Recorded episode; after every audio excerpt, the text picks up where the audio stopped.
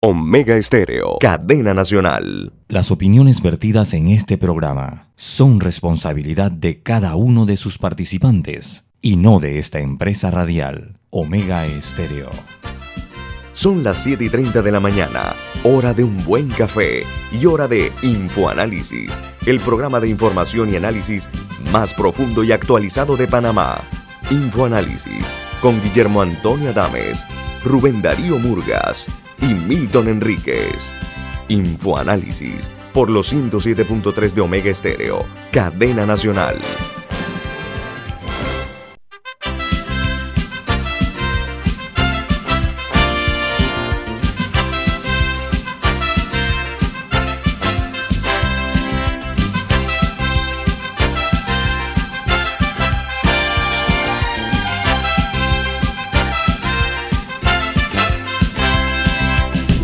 Días, señoras y señores, bienvenidos.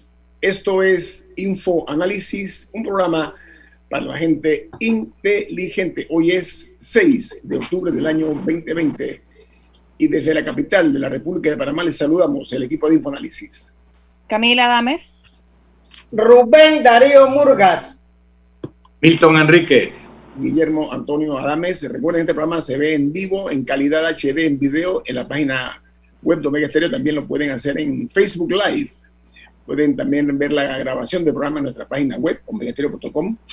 Nos pueden también sintonizar en el canal 856, canal de cable onda, en nuestra nueva app, la app de Omega Stereo, en otra app que se llama Tuning Radio y en eh, Anchor. En todas las plataformas estamos nosotros para servirles a ustedes. Vamos a compartir con ustedes cuáles son las noticias que hacen primera plana en los diarios más importantes del mundo. Dice que las grandes ciudades del mundo empiezan a tomar medidas para frenar la escalada de contagios de la segunda oleada de coronavirus. Primero fue la ciudad de Madrid, ahora París comenzó ayer y Nueva York que eh, se despertaron con el anuncio de nuevas restricciones. Por su parte, la Organización Mundial de la Salud califica de mala suerte los rebrotes en España. Otra noticia en primera plana es que casi el 60 de las niñas y adolescentes del mundo, de todo el mundo, son acosadas en las redes sociales mediante diferentes formas de acoso online en las plataformas sociales. Hay que tener mucho cuidado, los hijos hay que observarlos, su manejo, su comportamiento en las redes sociales. No, eh, yo, creo que una de las cosas que Camila pudiera opinar sobre eso es la identidad porque hay, hay hombres que se pueden hacer pasar por mujeres, se pueden, eh, niños que se pueden hacer pasar por viejos o por abuelos. O sea, que una de las cosas más sagradas que tiene que, que, tiene que eh, legislar el mundo es sobre la identidad eh, del, del, usuario de las redes. Digo, hay muchísima gente que acosa con su nombre y foto, o sea, eso también pasa. Lo, lo, que iba a decir es que a mí algo que me parece importante es que se enseñe en las escuelas lo que en inglés se llama media literacy, o sea, eh, como conocimiento de, la de, los medios, de la tecnología, de... Es que media es una palabra muy... muy en español no es lo mismo, pero es, es, importante que ellos, se les enseñe cómo funcionan estas tecnologías y, y, todas estas cosas desde temprano, porque se les está dando acceso a ellas a mí me sorprende que, no, en las escuelas, en el currículum escolar, todavía no se metan, o sea, se mete clases de cómputo, pero tiene que, tiene que haber clases que enseñan cómo funcionan estas cosas. Donald Trump fue noticia ayer y hoy de primera plana porque dice eh, el doctor del presidente de los Estados Unidos dijo que el actual mandatario recibió dexametasona el sábado eh, eh, tras estar bajos los niveles de de lo que es la oxigenación del, jefe de Estado estadounidense. Y eh, el nivel de oxígeno cayó dos veces, pero el médico eh, eh, dijo que se le trató con esteroides y que ha demostrado pues, la eficacia en pacientes que son pacientes graves, pero no en los pacientes que están enfermos livianamente. Lo que pasa es que Trump ayer salió del Walter Reed Hospital, él salió caminando. Generalmente las personas en esas circunstancias salen en cierre, él no, salió caminando con traje, o sea, con vestido, saco y corbata, llegó a la Casa Blanca, se asomó a, una, a un balcón, se quitó la mascarilla y comenzó a saludar y hablar. Y eso ha caído eh, muy chocante para mucha gente la actitud del, del, jefe de Estado. Sí, porque él todavía carga el o sea, todavía está dentro del periodo en el que carga el, virus y está comprobado, o sea, ya han salido varios estudios de que el virus, o sea, se transmite, eh, se, se, queda en el aire por un tiempo y él igual expone a más gente. Bueno, lo que iba a decir de, de, los medicamentos que recibió Trump es que él sí recibió varios, eh, incluso uno experimental al que, al que no, no existe acceso. Eh, Así que, o sea, no es que, no es que se recuperó solito, o sea, ahí le inyectaron todo lo que lo podía inyectar, se lo inyectaron. Ha sido la recuperación más rápida del mundo eh, en materia de la, de la COVID-19. Alemania se prepara para la tercera eh, ola pandémica, que se trata de la ola psicológica. Dice la nota que los efectos psicológicos se ven ahora, que es lo que están tratando de enfrentar en, eh, en Alemania, ya ha superado pues, el tema del, coronavirus en forma importante. Dice que el incremento de trastornos mentales en un 80%, más los despidos laborales eh, tras la pandemia, eh, preocupan muchísimo a las autoridades alemanas y tiene ese objetivo, ese propósito. Mientras Joe Biden eh, dice que ha atacado a Donald Trump al afirmar que no hay que temerle al COVID-19 el candidato demócrata le dijo durante un acto de campaña en la Florida, dice, vi un tuit del presidente Trump que me mostraron donde eh, su rival le dijo a los estadounidenses, no dejen que el coronavirus controle su vida, luego de hablar, de haber sido de alta en el, hospital tras tres días de estar internado por COVID-19. Y Colombia registra 7.000 106 contagios y 132 muertes en las últimas 24 horas. Dice la nota que el total de contagiados en Colombia de 862.158 y un total de 26.844 muertos, pero en las recuperaciones suman 766.300.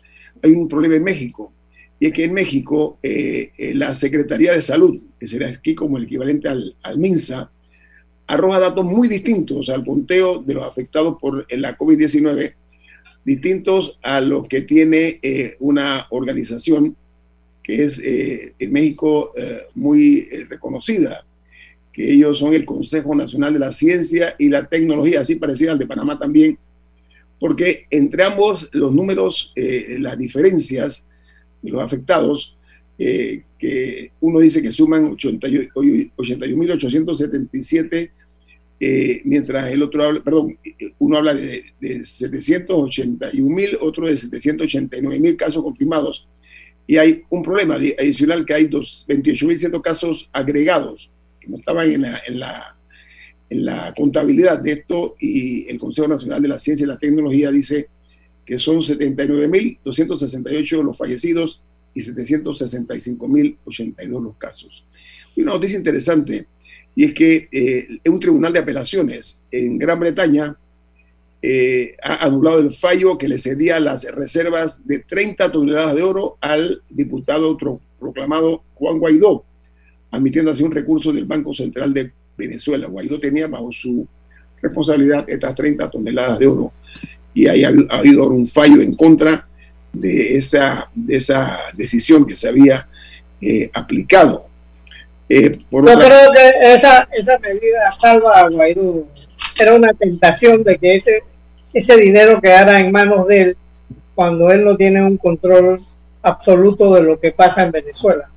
Y, haberse quedado con ese dinero me, parece que, era muy, muy peligroso. Eso es como eh, a, Cuba tú le, le niegues todo porque acusa a Cuba de que tiene un gobierno ilegítimo, pero tiene el control del país. Entonces, eh, estas son situaciones que la democracia tiene que corregir.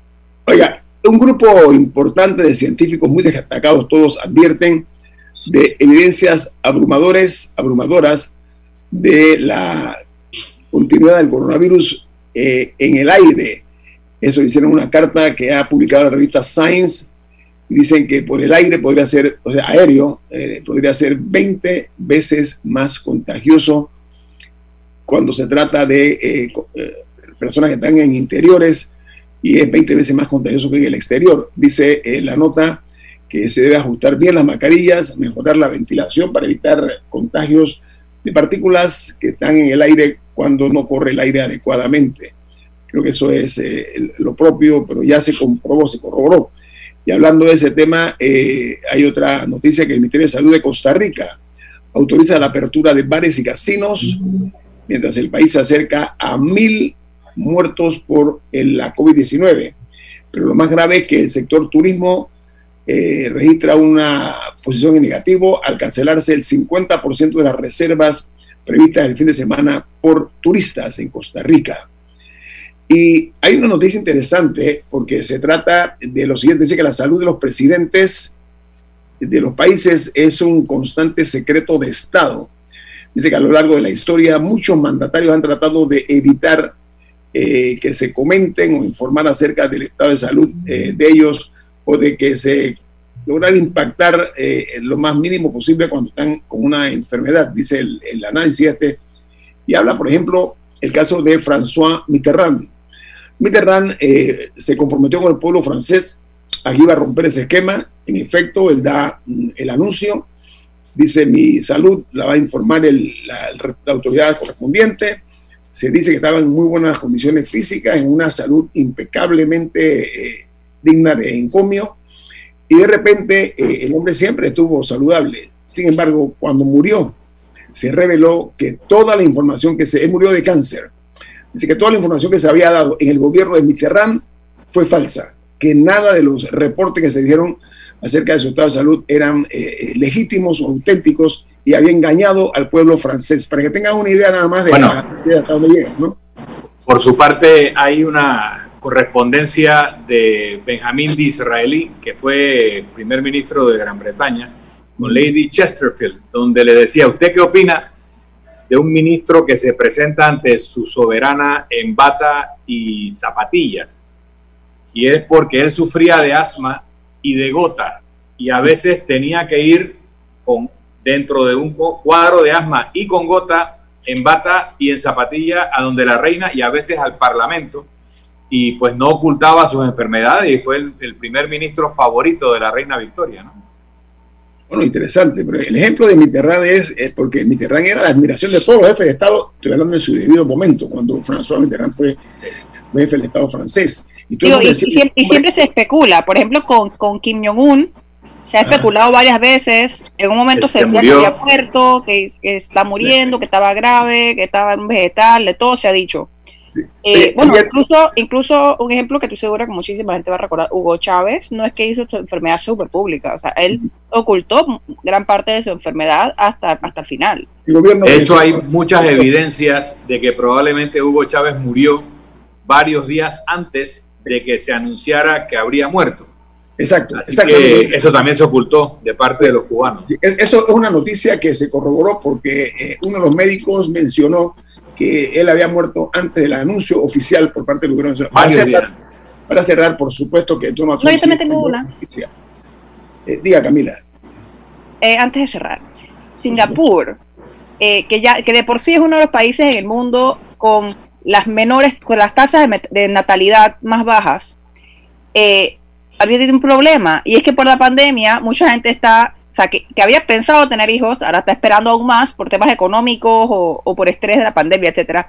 Así que ahora van a ofrecer un bono de, paternidad o maternidad para los padres que decidan tener hijos durante la pandemia, además de otros bonos que ellos ya dan en ese, en ese tema. Es interesante ver, cómo cada país tiene como sus problemitas y cómo los resuelve. Hay varios programas de ese tipo, sobre todo en Europa. Por ejemplo, en España hay una legislación de familias numerosas que si una pareja eh, tiene, creo que son más de tres o cuatro hijos, que ya se considera familia numerosa, le da una serie de beneficios fiscales, deducciones y bonos. En Italia hay otro tanto, incluso en, ciudades despobladas, te pagan para que te mudes, más bien pueblo, a ese pueblo te dan gratuita la vivienda y te pagan mil euros al mes por tantos meses. O sea, hay una serie de programas para compensar todos esos efectos del desarrollo económico, porque la reducción de la tasa de natalidad, la posposición del primer embarazo, etcétera, corresponden con crecimiento económico y mejora en el nivel de vida de las personas de ese país. para cerrar, eh, una, un análisis muy breve, porque me queda un minuto, dice que al dejar eh, el hospital Walter Reed, el presidente Donald Trump convirtió su salida en lo que es un acto de campaña. Es más, él comunicó por Twitter su decisión antes que lo hiciera su equipo médico. Miren ustedes, o sea, antes que los médicos hicieran su anuncio, él lo hizo a través de, Twitter, muy, muy de su talante, ¿no? Es muy, muy estilo Trump. Pero además de eso, los médicos cuando salieron eh, a la conferencia de prensa, como se estila, eh, al ser dado de alta a Trump, eh, dice el médico que se llama Sean P. P. Conley, dice, el presidente ha cumplido con todos los criterios del hospital para eh, ser dado de alta, fue lo que dijo el, este Lo que sí se han negado a decir es cuando tuvo una prueba negativa, el, a la fecha en que se hizo una prueba y salió negativa. El peligro... Eso es, un, dato que se han negado a decir, a pesar de que todos los periodistas habido por haberlo han preguntado. Y la mayor crítica que ha habido a Casablanca, donde hay numerosos casos de, de coronavirus. Vamos al corte comercial. Esto es Info Análisis, un programa para la gente inteligente. Ya viene InfoAnálisis, el programa para gente inteligente como usted.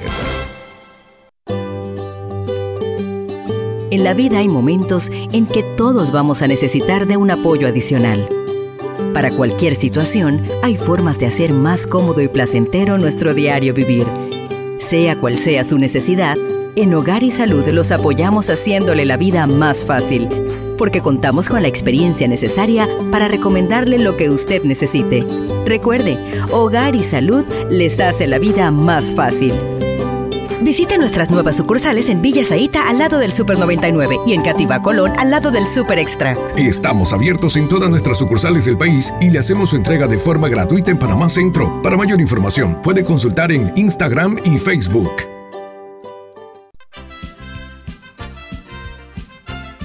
La gente inteligente escucha InfoAnálisis.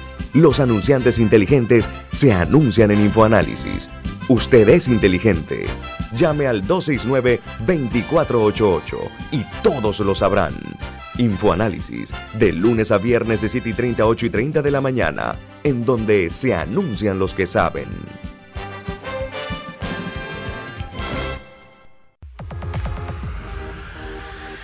Omega Stereo tiene una nueva app. Descárgala en Play Store y App Store totalmente gratis. Escucha Omega Stereo las 24 horas donde estés con nuestra aplicación totalmente nueva.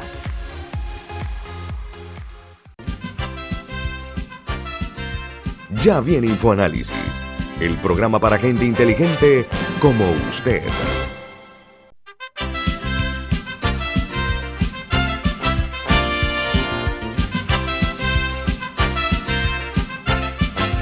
Amigos, de regreso aquí tenemos eh, el, privilegio de contar como invitado esta mañana al economista Felipe Argote, que además es profesor de economía.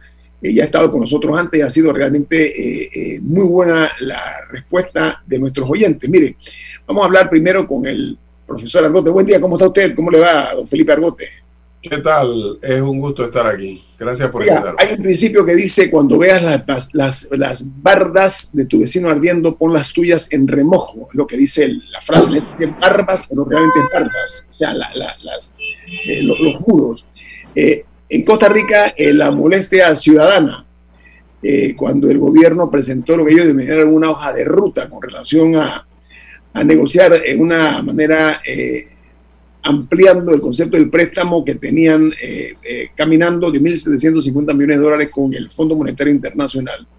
Eso provocó un descontento social que degeneró en uno de los momentos más convulsos de la historia de Costa Rica, eh, donde el además de la, de la situación que hay con la, con la COVID-19, estoy hablando de la pandemia, el desempleo en Costa Rica en este momento está en 24,4%. En pocas palabras, ahí hay una una serie de elementos, de factores, todos eh, altamente peligrosos, que unidos pueden formar lo que se llama un cóctel eh, explosivo. Entonces nosotros queremos eh, analizar con el, doctor, perdón, el, profesor Felipe Argote cuál es su perspectiva desde lo que está ocurriendo aquí al lado nuestro. Son nuestros vecinos inmediatos, el hermano país de Costa Rica, y la, continúan todavía pues algunas, algunas medidas tomadas eh, por, los ticos y además la frontera con Panamá sigue cerrada. Profesor Argote, buen día. Eh, sí, buenos días gracias por la invitación. Mira, Costa Rica, a mi juicio, tiene eh, un...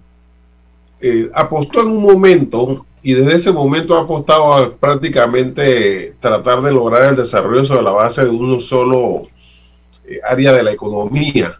Desde los tiempos de Figueres, en donde él, como medida de crecimiento económico, definió que todo el mundo sembrara café porque si todo el mundo siembra café, nosotros tenemos una producción tal que podemos exportar, si no.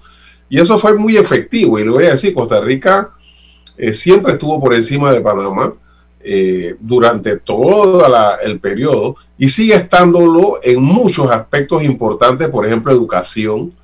Eh, Costa Rica dedica el 7% del Producto Interno Bruto a la educación, 6,5%, por encima de lo considerado.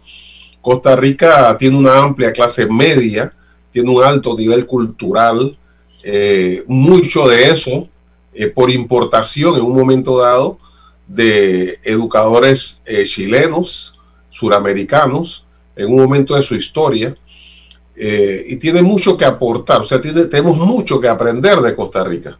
Sin embargo, dicho esto, pues Costa Rica apostó al, al, al turismo en el último periodo. Todo el mundo hacer turismo y el problema del turismo es que es dependiente.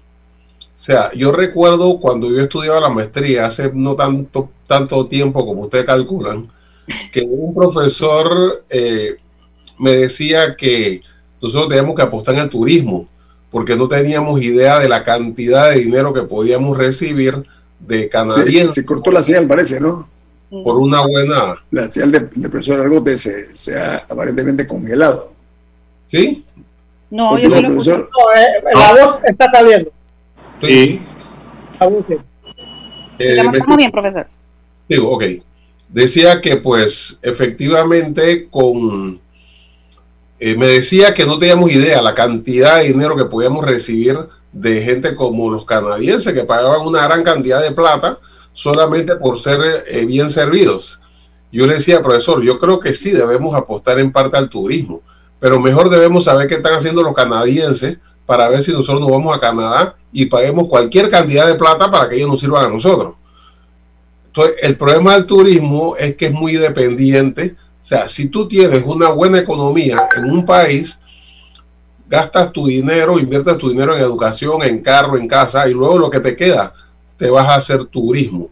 Entonces, si esos países no llegan a tener esos niveles eh, de ingreso, no van a poder tener la capacidad de ir a tu país a dejar el resto. Por tanto, debes tener algo que genere riqueza y no depender de la riqueza de los demás. Aunque eso no quita que el turismo es importante. O sea, porque eh, Estados Unidos tiene Disney World y hace cualquier cantidad de dinero en gente que va a subirse en esos aparatos y a ver a Mickey Mouse. Sin embargo, Estados Unidos no depende de Mickey Mouse para hacer su desarrollo. Ese es un aspecto de su economía. Entonces, eso es parte del problema que, tiene, que, ha tenido Costa Rica. Sin embargo, Costa Rica ha tenido, tiene ahora mismo un ingreso per cápita alrededor de 12 mil eh, dólares mensuales, mientras Panamá superó los 15 mil. Pero hay que decirlo, la diferencia en Panamá es, como ya lo he dicho antes, el canal, ¿no? O sea, un canal que nos daba medio millón de dólares de aporte eh, y que ahora nos da utilidades de 1.700 millones de dólares en un año estamos recibiendo la cantidad que hubiéramos recibido en más de 3.000 años. Entonces eso hace una gran diferencia con Costa Rica. Y estoy hablando de utilidades, no estoy hablando de ingresos, porque eh, yo soy eh, personalmente consciente de que antes que fueran los norteamericanos, yo para poder venderle algo a que nosotros, yo que desarrollo un, un negocio con asuntos marinos, para poder comprarle, venderle algo al canal, yo se lo podía vender, pero tenía que entregárselo en Luisiana, porque ese era el lugar de recepción del canal. Por tanto, no había ninguna oportunidad de competir con las empresas norteamericanas, a pesar que estábamos en la puerta. Entonces, esos 3 mil, más de 3 mil millones de dólares que ingresan, eh, también se quedan aquí, mientras antes todo eso se iba para las empresas norteamericanas. Profesor, una consulta para explicarle un poco a nuestros oyentes, porque siento que, no está muy claro exactamente qué es lo que protestaban los nuestros hermanos ticos, o sea, más allá de la posibilidad de más impuestos, o sea, pero, ok, tienen un déficit, tienen un, tienen un problema de que tienen eh, deuda y que necesitan pagarla. ¿En qué consistía el tema del FMI? Mira, todos los países tienen ahora mismo problemas de balance fiscal. Debido a que la economía está paralizada, la gente no puede pagar los impuestos, no tiene cómo generar para pagar impuestos. Y por supuesto, todos esos áreas se tienen que cubrir con algo. Los países desarrollados que tienen una gran cantidad de posibilidades de generar riqueza, emiten eh, monedas eh, para poder eh, cubrir ese déficit, que no solamente es el déficit, ellos además tienen un plan, o un plan, una proyección hacia adelante de cómo van a garantizar que el tejido económico y social permanezca en este periodo, porque para ser práctico, si tú tienes un negocito y lo quiebra, se cierra, para arrancar de nuevo necesitas un periodo de instalación. Entonces el Estado lo que pretende es que tú no quiebres, que te mantengas más o menos para que cuando arranque por lo menos no tengas que empezar de cero. Eh, por eso los países desarrollados hacen esto. Los países eh, menos subdesarrollados como los nuestros eh, no tienen tan buena opción, sin embargo, existe. En el caso de Costa Rica, miramos la diferencia de Costa Rica y Panamá. O sea, Costa Rica calcula que necesita 1.700 millones de dólares para cubrir el déficit. Panamá dice el MEF que necesita 2.500 para cubrir el décimo, aquí al déficit. Aquí no hay plan, simplemente para pagar planilla y tal, porque nunca ha existido ni un plan, a pesar de que se dijo del plan del día de, eh, se les olvidó. Era una parte publicitaria que nunca se publicó. Pero nosotros, ¿qué hacemos? ¿Qué hace el MEF? Se va al mercado y dice voy a vender estos bonos, coloco estos bonos. Estos bonos unos son eh, al 2060, otros son al 2032. Eh, hay unos que son eh, notas del tesoro, que significa, cuando hablamos de notas del tesoro, estamos hablando de instrumentos internos y generalmente son a mediano plazo, a dos, tres años. el resto es afuera, pero miren la diferencia. Nosotros ponemos 2.250 en bonos, denme 2.250 que yo les comprometo a pagárselo en el 2060. Ahorita se los voy a pagar el cupón, el interés, como si fuera una, pero no capital, solo interés. ¿Qué dicen ustedes? El mercado dice 2.200, te doy 10.000 y te lo y me tienes que dar 2.000, 2.2% de interés solamente. Y él me dice, no, yo nada más quiero 2.500 por ahora. Esa es la respuesta que da el mercado abierto. No nos vamos a ningún fondo monetario ni ningún banco mundial. Si Costa Rica hace eso, ellos calculan, mira, nosotros vamos a hacer el ridículo porque vamos a sacar unos bonos que nadie nos va a comprar, porque nos van a decir, ¿cómo me lo vas a pagar, Costa Rica? Tú no me vas a pagar esa plata. Así que Costa Rica se va al Fondo Monetario Internacional, eh, que le dice, eh, sí, eh, yo lo, a mí no me interesa si tu economía va bien, yo lo que quiero es que me pagues. Y para pagarme vas a tener que hacer esto. Aquí está la receta. 1, 2, 3, 4, 5, 6, 7, 8 medidas. Vas a subir impuestos, vas a crear nuevos, vas a crear lo que se llama el impuesto global y en el 2023 el impuesto eh, eh, mundial. ¿Qué es el impuesto global? Ahora mismo, si tú tienes varias fuentes de ingresos, porque tienes una empresa, porque eres profesor en la noche, porque trabajas en una empresa, etcétera, etcétera, en cada una de ellas se te hace un cálculo impositivo y tú pagas.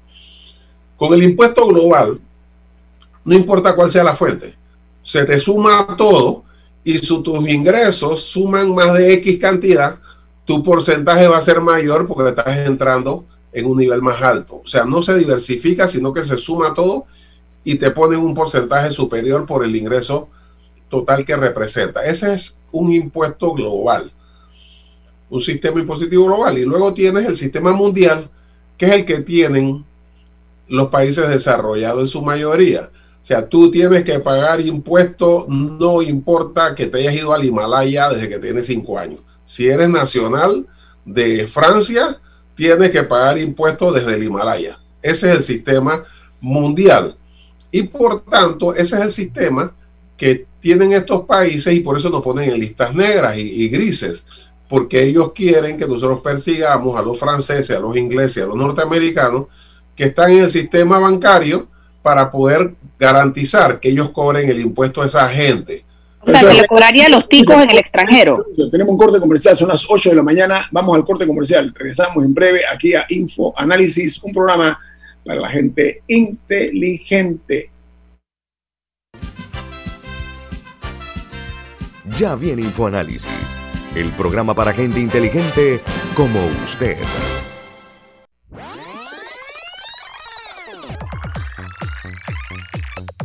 Omega Stereo tiene una nueva app. Descárgala en Play Store y App Store totalmente gratis. Escucha Omega Stereo las 24 horas donde estés con nuestra aplicación 100% renovada.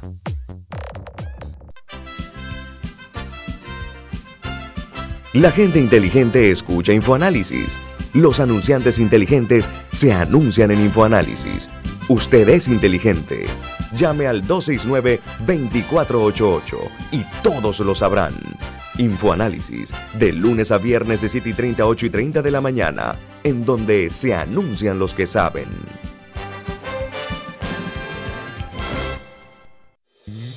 Más móvil más tus ganas de ayudar resultan una mano amiga para más panameños. Con el programa Más Juntos, cada vez que alguien adquiera nuestro servicio de Internet residencial, reconectaremos totalmente gratis a una familia que lo necesite. Nuestra misión es llevar una conexión más confiable a más jóvenes para que tengan acceso a sus estudios desde casa. Juntos podemos reconectar a quienes más lo necesitan con el plan Más Juntos. Visítanos en másmóvil.com y únete. Podemos juntos con la señal de Panamá. Válido del 1 de septiembre al 31 de octubre. Aplica al contratar paquete triple de 150 megabytes.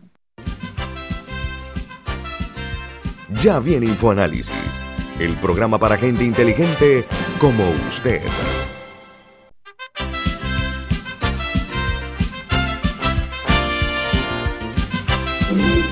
Continúa Infoanálisis. Eh, recuerden que este programa se ve en vivo, en calidad HD, en Facebook Live. También lo pueden escuchar en el canal 856, canal de Cable Onda, en las apps de Omega y en Tuning Radio, en el canal 856 de Cable Onda, en Anchor. El profesor Felipe Argote está con nosotros. Profesor, usted sabe que el diario La Nación publica en primera plana que una vez se retiraron eh, las propuestas eh, o, la oferta, la propuesta que hizo el Fondo Monetario Internacional en el caso de Costa Rica, los bonos de Costa Rica inmediatamente tuvieron bajo una caída. El precio de los bonos eh, bajaron posterior al retiro de esta propuesta.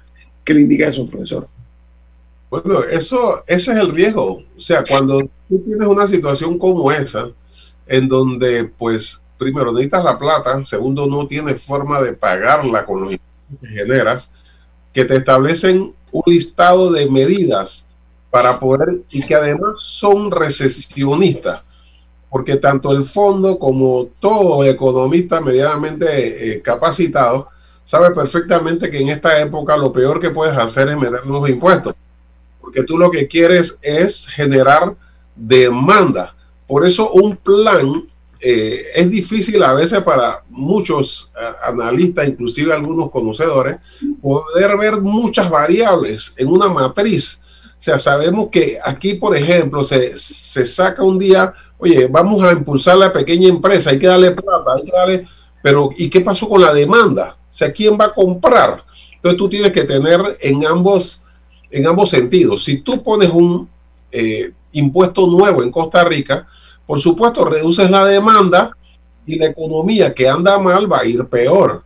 Pero esa es la forma, a su juicio, de poder eh, garantizar el pago y no que quedar en, default, eh, no quedar en, en, impago a juicio de los analistas del fondo. Lo que pasa con esto es, mira, si tú eres una persona sin trabajo, no tienes empresa, te votaron, no tienes nada y necesitas dinero no vas a perder el tiempo a ir a un banco a decir préstame plata, porque no te la van a dar. Entonces, ¿dónde te vas? A un prestamista que te va a decir 10% por quincena, si quieres. ¿Por qué? Porque tú eres un sujeto de riesgo. Entonces te vas a la financiera tampoco. O sea, un prestamista ilegal es el que te va a prestar la plata. Entonces, en el caso de Costa Rica, como fue el caso de Argentina, se tienen que ir al peor prestamista que hay en el sistema, que es el Fondo Monetario Internacional. ¿Por qué? Porque ellos no tienen la posibilidad, como tenemos nosotros, de poder emitir bonos y que salgan ese interés. El hecho de que, mira, el hecho de que nosotros tengamos un canal que genera 1700 y que no va a caerse porque los barcos van a seguir pasando, si no es ahora, dentro de seis meses, un año, eso te da garantía para poder proponer eh, intereses o en este caso, rendimiento bajo que tengo que pagar. ¿Por qué? Porque tengo una fuente de ingreso. Y esto es esa ventaja. Profesor Argote, eh, hay un anuncio también de que hay una misión del Fondo Monetario llegando a Argentina. El Fondo Monetario, además de prestar, realmente es una especie de departamento de pinzas, donde el concierto de las llamadas IFIs, las instituciones financieras internacionales, Banco Mundial, Fondo Monetario, en el caso de América, el BID, eh, condicionan los financiamientos porque quieren ir moldeando nuestras economías dentro de, en algún momento, el consenso de Washington. Hoy habrá algún otro criterio actualizado. Pero muchas veces estas misiones anuncian o hacen que los gobiernos anuncien medidas mucho más fuertes de las que realmente se quieren tomar para que luego de algún tipo de pataleo se eliminan las más eh, irritantes y luego quedan de todas maneras con cambios muy importantes. Entonces, ¿hasta dónde esto que han anunciado en Costa Rica es la receta y hasta dónde es el purgante que luego le van a quitar a la receta para de todas maneras meternos la receta? Sí, mira, yo creo que eh, a diferencia del BID el Banco Mundial, que tiene unos análisis muy sesudos, eh, el Fondo Monetario Internacional, como muchos, se ha quedado en la década del 80, en los tiempos del neoliberalismo clásico, con muchos sectores de derecha y de izquierda, y sobre todo de izquierda que todavía están hablando que el Fondo Monetario Internacional es el que gobierna Panamá. Panamá le debe al Fondo Internacional, el Fondo Monetario mil millones. O sea, con un bono le paga toda la cuenta, no llega ni al 20%. Eh, pero en esos países, en Argentina, en Costa Rica, yo le hubiera, si Macri me hubiera preguntado, dime las 10 medidas que yo nunca debo hacer, esas son las 10 medidas que tomó para que la economía se le viniera abajo completamente. O sea, tú no puedes, por ejemplo, eliminar subsidios de la noche a la mañana, porque eso lo que va a hacer es bajar la, la demanda, porque lo que genera la economía es la demanda. O sea, si tú tienes un buen trabajo que te pagan 5 mil, 7 mil dólares mensuales, pero te enteras que abajo de tu edificio están comprando, la gente está comprando hot dog a 200 dólares cada uno, tú dejas tu trabajo y te pones a vender hot dog, porque eso te va a generar 20 mil dólares. Entonces, si tú no tienes demanda, no tienes ninguna opción por eficiente que seas.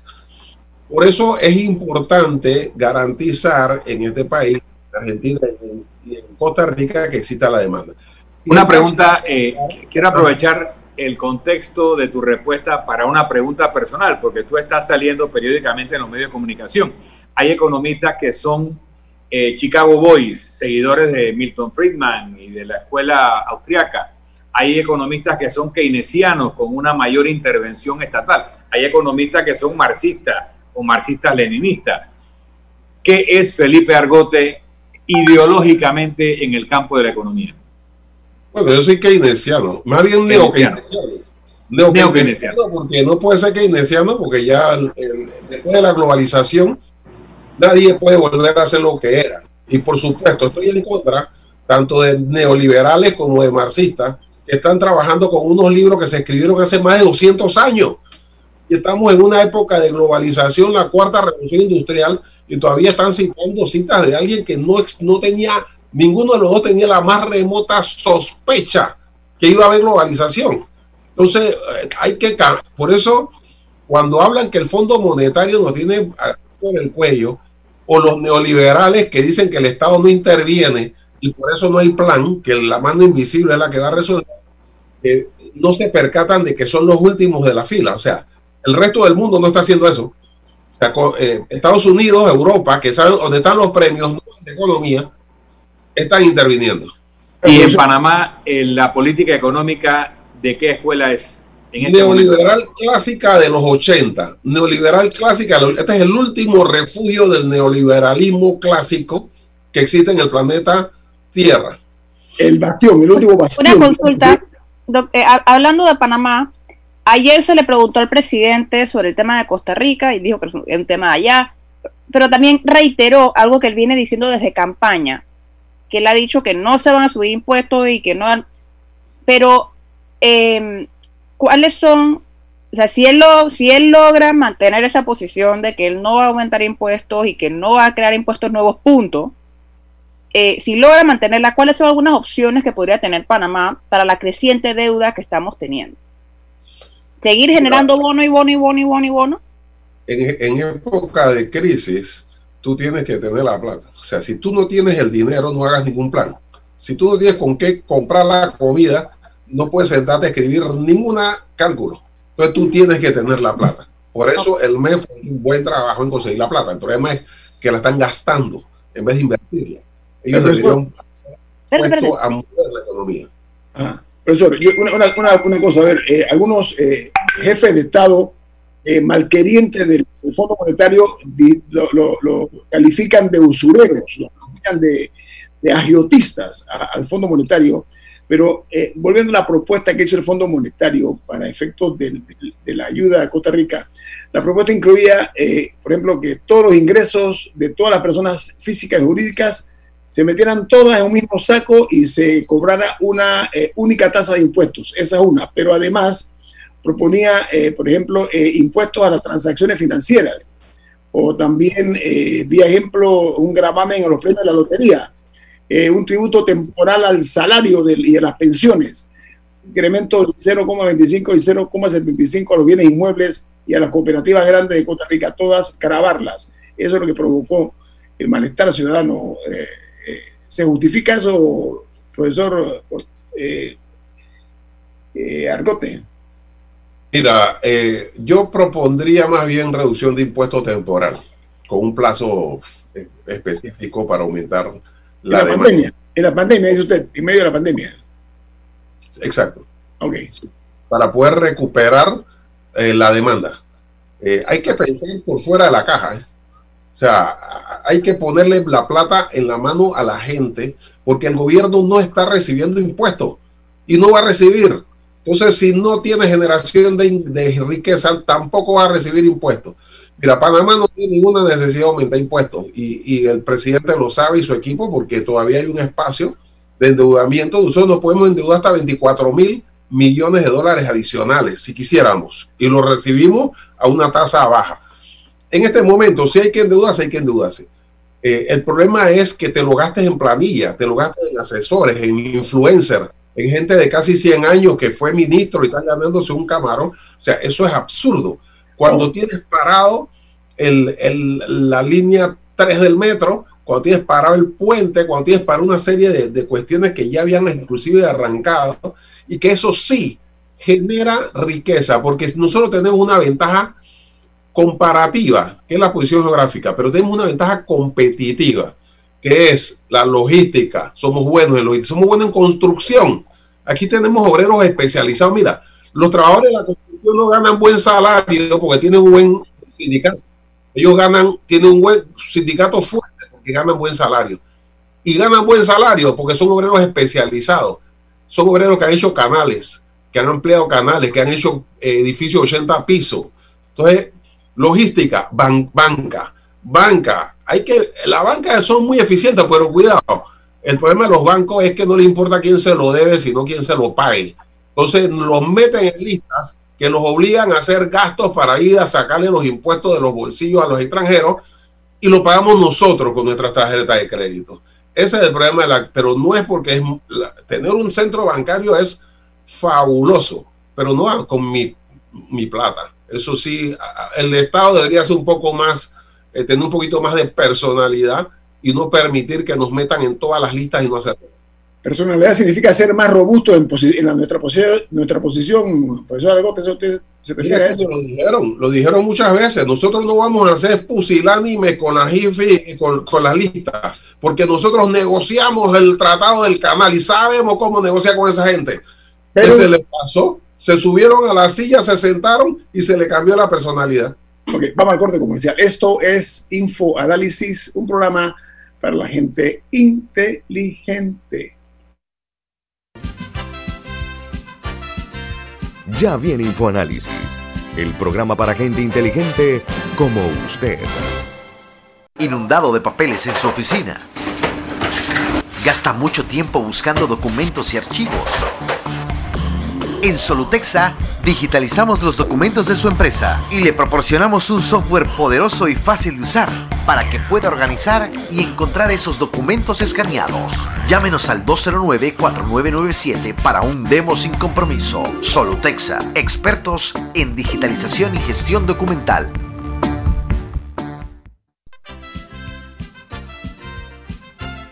La gente inteligente escucha InfoAnálisis los anunciantes inteligentes se anuncian en InfoAnálisis.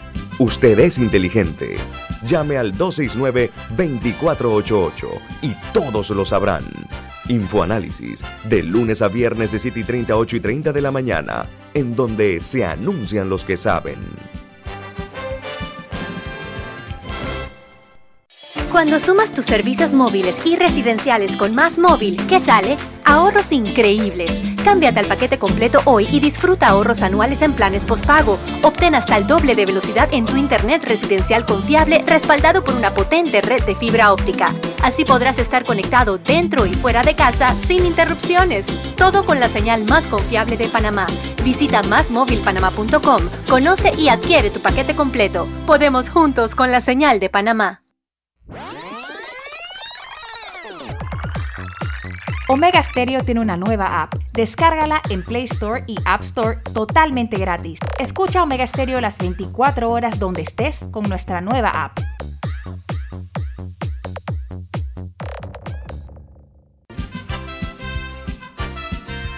Ya viene InfoAnálisis, el programa para gente inteligente como usted.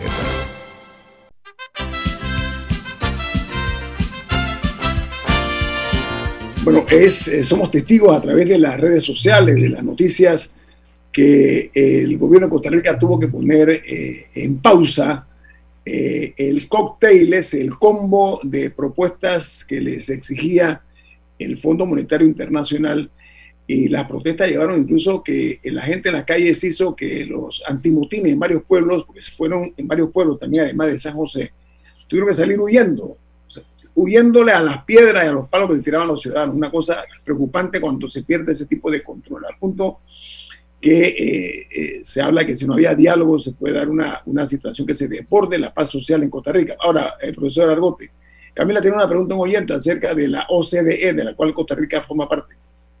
¿Cuál es la pregunta, Camila? ¿Cómo impacta eso? ¿Lo beneficia, lo perjudica, da igual? La OCDE. Mira, para efectos del Fondo Monetario Internacional, Costa Rica es un país subdesarrollado al cual hay que decirle las cosas cómo hacerlas. Y tiene el mismo estilo de los 80, de que realmente la lista se la dio, yo te la di, pero luego tú me la apareces como una carta de intenciones como si hubiera sido idea tuya. Pero ya sabemos que esa receta se la dieron antes. O sea, estar en la OCDE simplemente le lava un poquito la cara al organismo para decir que no es solamente países ricos te sirve muy bueno para tener mucha información si estás ahí, es fabuloso, pero no creas que van a tratarte como un igual solamente porque te dejaron entrar a su club exclusivo. Una consulta. Yo le pregunté por las declaraciones del presidente ayer eh, sobre que no iba a aumentar impuestos, que no iba a haber más impuestos, y, y yo entiendo el contexto actual. Panamá, o sea, ¿cómo es la carga impositiva en Panamá comparado con otros países de la región y comparado con países de renta similar. En Panamá pagamos poquito, una buena cantidad, demasiado. O sea, ¿cómo, ¿cómo podemos juzgar lo que pagamos actualmente en impuestos? Yo creo que nosotros pagamos mucho. El problema con otros países es que pagan demasiado. O sea, no es conveniente tener un impuesto de transferencia de bienes eh, de 20%, por ejemplo, como en otros países. Ellos están mal. Eh, los, la carga impositiva, el problema de los países desarrollados es que la carga positiva es tan alta que ya no puede seguir con ese nivel de vida y ahora andan buscando a sus ciudadanos por el mundo tratando de meterle la mano en el bolsillo para sacarle los impuestos que requieren para seguir con ese nivel de vida. O sea, creo que nosotros no es que tenemos mala, eh, muy baja carga impositiva. Aquí el peor problema que tenemos es la mala distribución de la riqueza y ese es el eje de cualquier plan.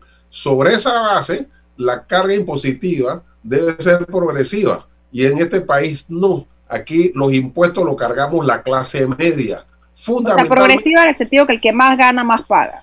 Exacto. Eh, aquí el que paga porque no tienes otra son los asalariados, que son clase media y clase media baja, trabajadores, los que cargan con esto. Los, las grandes empresas realmente no pagan lo suficiente.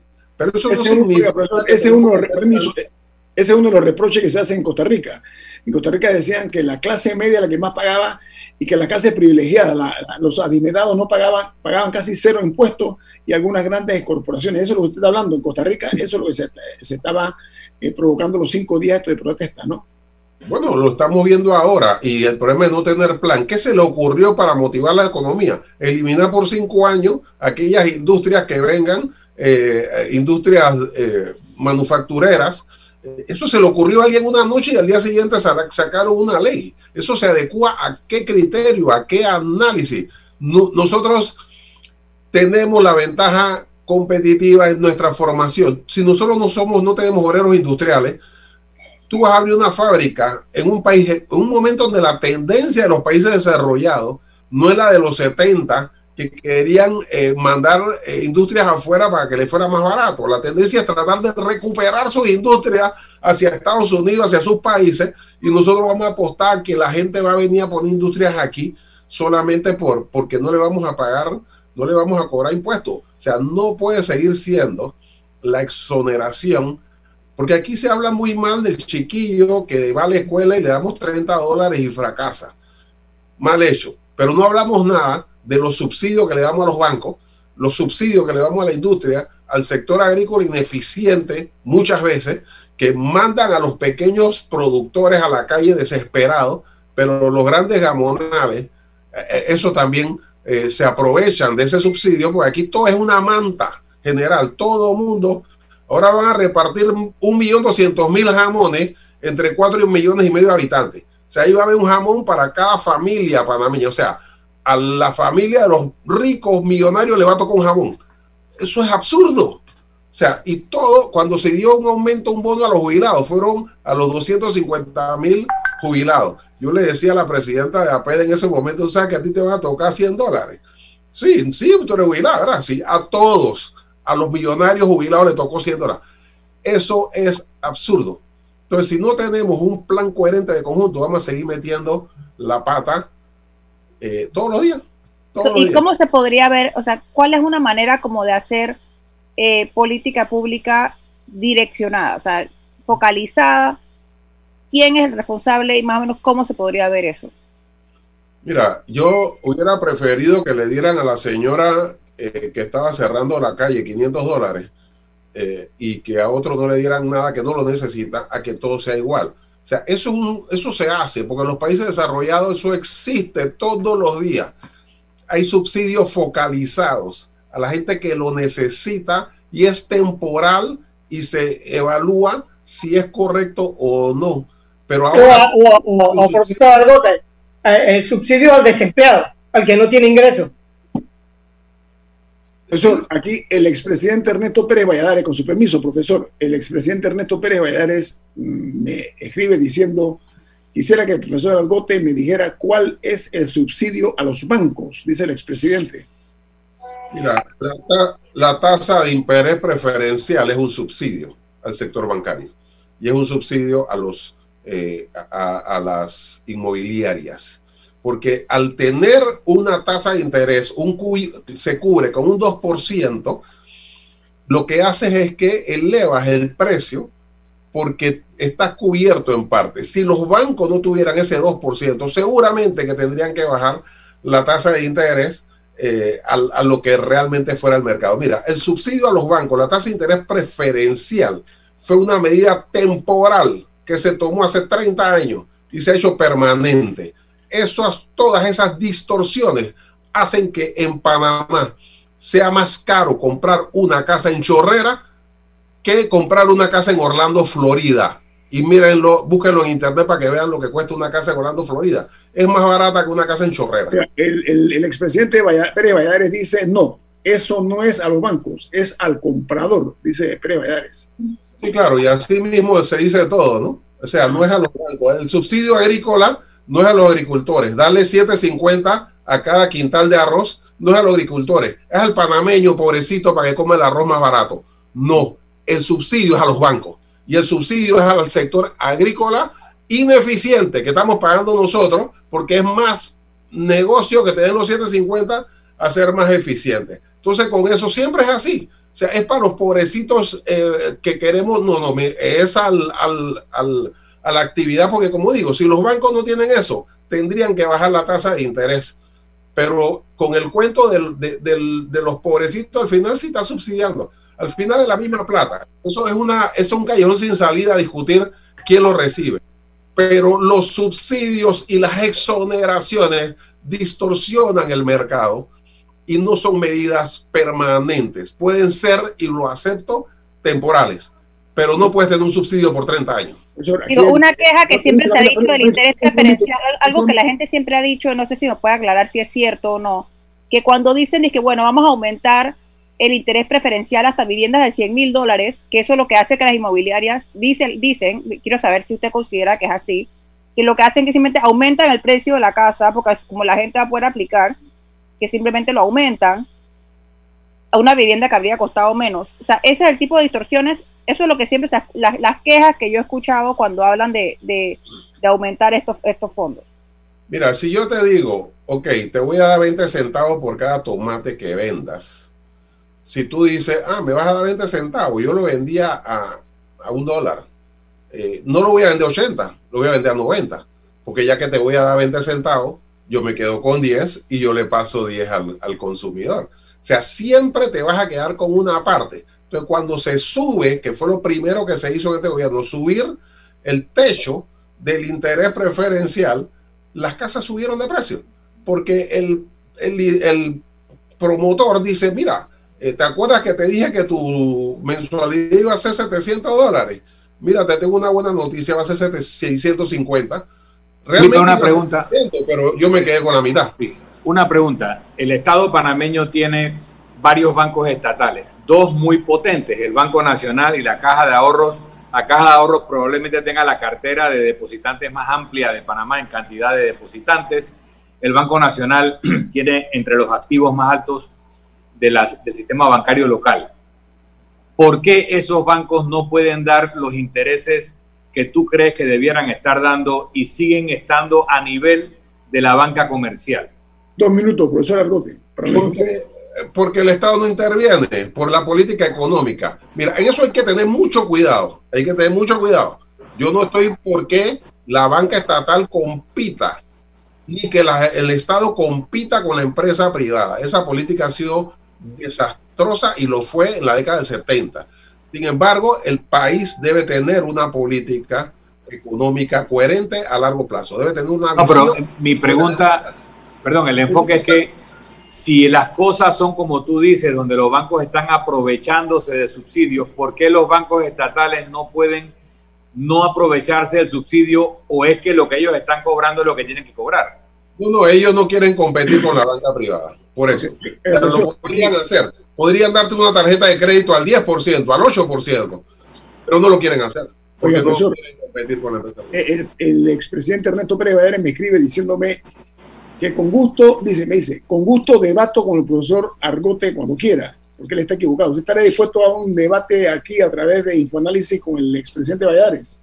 Por supuesto que sí, sería un honor, porque okay. uno, ah, lo, bueno, presidente, ya escuchó, ya escuchó usted, muy capacitada.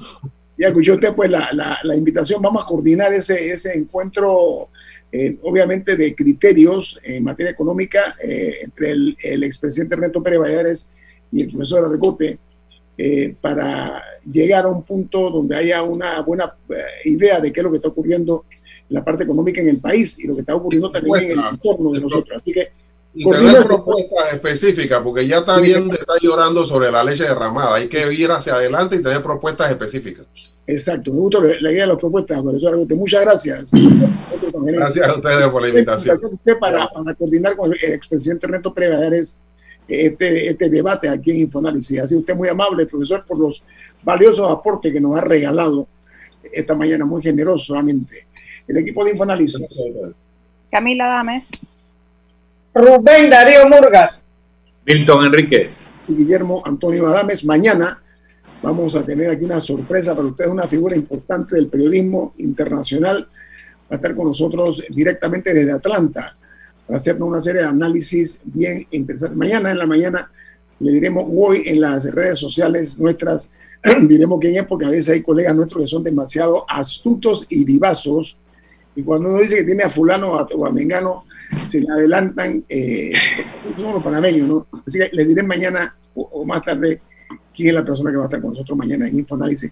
Una figura importante de CNN, lo conoció el mundo a través de la cadena CNN. Que tengan un excelente día. Hasta mañana. Nos vamos. Ha terminado el Infoanálisis de hoy. Lo esperamos mañana de 7 y 30 a 8 y 30 de la mañana para compartir la información y el análisis más profundo e ilustrado de Panamá. Infoanálisis con Guillermo Antonio Adames, Rubén Darío Murgas y Milton Enríquez. Infoanálisis por los 107.3 de Omega Estéreo, cadena nacional.